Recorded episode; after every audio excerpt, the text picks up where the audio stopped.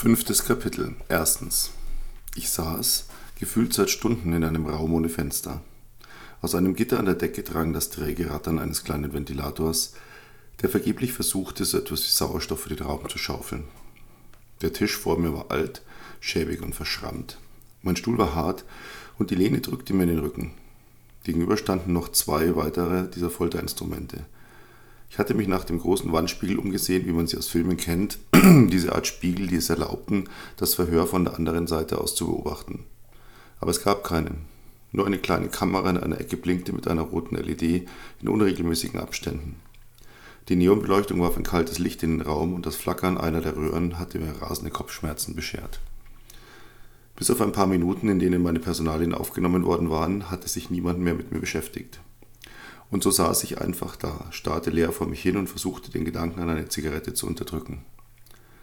Gelegentlich stand ich auf, streckte mich und lief ein paar Schritte auf und ab. Freilich nie lange, denn der Raum war einfach zu klein.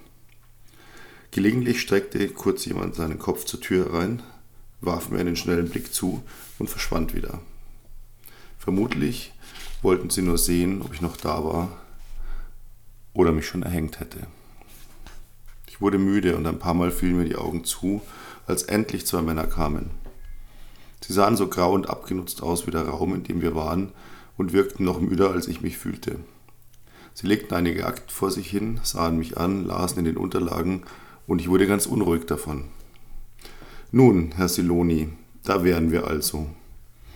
Er sah mich ernst an dabei und mir brach der Schweiß aus. Der andere nickte gedankenschwer dazu und fixierte mich ebenfalls eindringlich. Mir rann ein Schweißbach den Rücken herunter und mein Herz schlug wild. Die Situation machte mich nervös und ich versuchte unauffällig tief Luft zu holen. Nun, der andere sprach zum ersten Mal, aber mehr als das hatte er vorläufig wohl nicht zu sagen. Panik stieg in mir hoch und ich schloss kurz die Augen, um das Flackern der Neonlampe für ein paar Sekunden nicht in mein Hirn hämmern zu lassen. Und dann tauchten ein paar Bilder vor meinem inneren Auge auf. Bilder aus den letzten Jahren, unbestimmt alle, irgendwelche Konferenzen, Meetings, ich sah mich am Tisch sitzen mit meinem Team. All das gehörte der Vergangenheit an, seit heute. Aber mir wurde plötzlich klar, dass ich kein Schuljunge war, der zum Rektor gerufen worden war. Ich hatte schon so manches knallharte Meeting in meinem Leben überstanden. Und diese zwei Kasper, die mich hier gerade einschüchtern wollten, waren sicher, ganz sicher, nicht aus meiner Liga, in der ich normalerweise spielte. Ich öffnete die Augen, setzte mich aufrecht hin, atmete einmal tief ein und dann sprang mein Körper endlich wieder richtig an und jetzt war ich es, der die beiden fixierte. Ich schaute sie einfach an, abwechselnd fest und ruhig. Und als der erste anfing, nervös mit einem Stift zu spielen, lächelte ich plötzlich. Haben Sie hier so etwas wie Kaffee? Und ein Aspirin wäre nett. Die beiden blickten sich an, dann nickte der eine fast unmerklich, woraufhin der jüngere der beiden verschwand. Ich betrachtete eingehend meine Fingernägel, sah dann gelangweilt zur Decke und schlug die Beine übereinander. Wir warteten schweigend. Dann kam der Mann mit drei Bechern Kaffee, der zwischen seinen Händen balancierte, zurück. Ich nickte und nippte an meinem Kaffee. Er schmeckte zum Kotzen, aber ich ließ mir nichts anmerken, nickte wieder zufrieden und sah dann fragend auf meine beiden gegenüber. Der Ältere griff in seine Hemdtasche und schob mir den Streifen mit Aspirin zu. Ich nahm mir zwei, spülte sie mit der Plörre, die wirklich an Ekelhaftigkeit nicht zu überbieten war, runter und lächelte die beiden an. Nun? Zweitens. Es war schon dunkel, als ich wieder auf der Straße stand. Die beiden hatten mich noch ein wenig ausgefragt zu meiner Position in der Firma und zu unseren Geschäftszielen. Das war keine Vernehmung gewesen. Irgendwie wurde ich das Gefühl nicht los, dass man mir nur zeigen wollte, dass man mich im Auge hatte. Und sie hatten mich den ganzen Tag mehr oder weniger aus dem Weg geräumt, verhindert, dass ich etwas unternahm. Trotz des glimpflichen Verlaufs war ich ausgelaugt und müde. Mein Kopf dröhnte und ich hatte noch keine Unterkunft für die Nacht. Das Gefühl, als die beiden Kerle mir am Morgen ihre Ausweise gezeigt hatten, war unbeschreiblich widerlich gewesen. Ich wollte so etwas nie mehr erleben. Und ich musste dringend nachdenken, brauchte Anwälte, wobei ich meine nicht mehr traute, weil ich nicht wusste, wo Vivienne inzwischen überall ihre Finger drin hatte. Ich lief eine ganze Weile und fror furchtbar. Ich hatte keinen Mantel mitgenommen, als ich das Haus so schnell verlassen hatte, und der Anzug alleine wärmte so gut wie gar nicht. Die Gegend wurde immer schäbiger.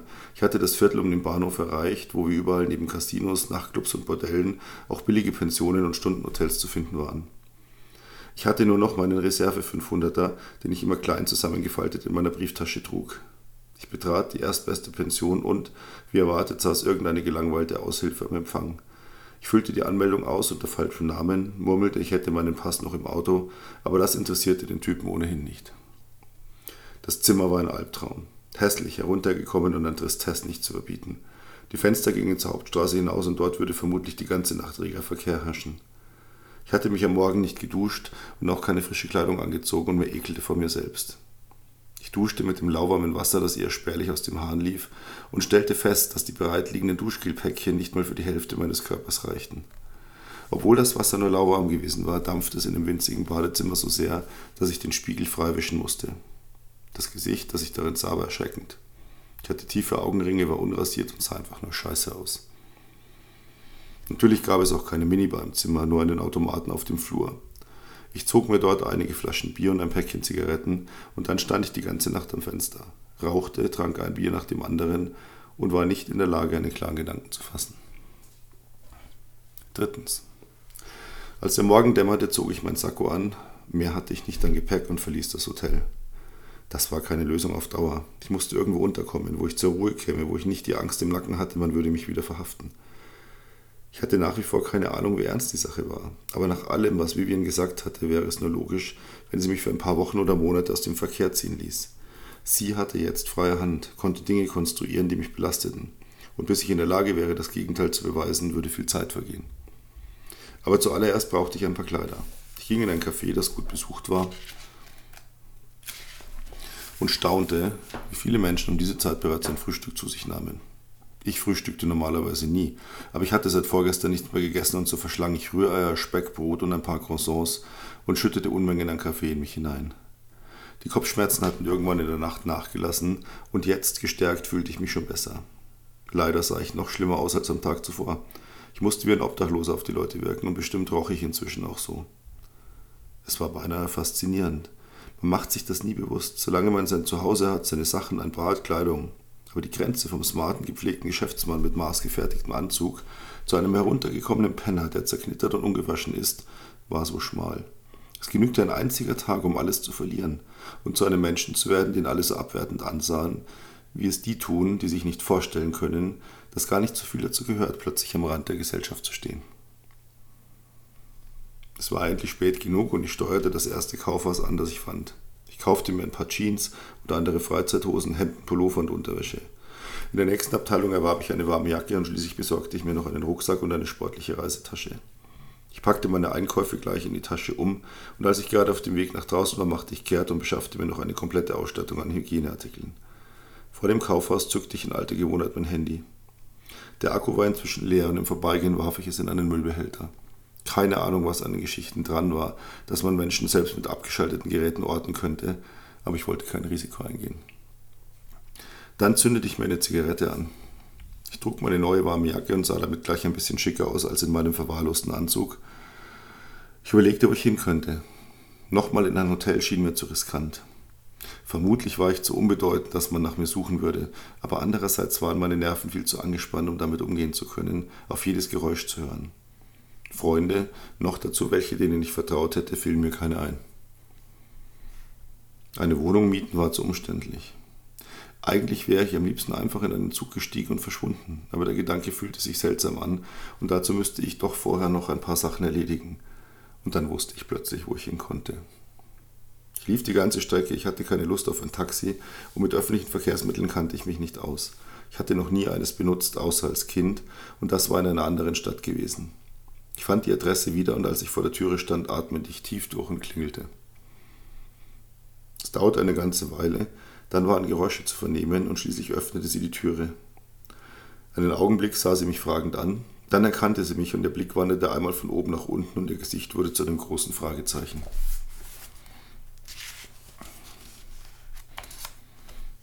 Viertens. Sie hatte mich hereingebeten und nun standen wir uns gegenüber. Und einen Moment war ich aus dem Konzept und wusste nicht, ob die Idee tatsächlich so gut gewesen war. Sie sah mich noch immer fragend an und schließlich sagte ich, kann ich dich für ein paar Tage buchen? Komplett? 24 Stunden? Wie meinst du das? Sie klang unsicher, aber ihre Stimme hatte wieder diesen wundervollen melodischen Klang, der mir schon auf der Dachterrasse des Hotels aufgefallen war, neulich bei einer unserer Partys, wo wir uns kennengelernt hatten. Ich muss ein paar Tage irgendwo wohnen. Ich brauche Essen und ein oder zweimal ein Auto, um ein paar Dinge zu erledigen. Ich zahle dafür ganz normal deinen normalen Tarif. Bist du in Schwierigkeiten? Ein wenig. Aber ich habe nichts Schlimmes gemacht. Nur meine Frau, sie hat. Sie hat dich rausgeworfen? Ja, aus unserem Haus, aus der Firma, das komplette Programm.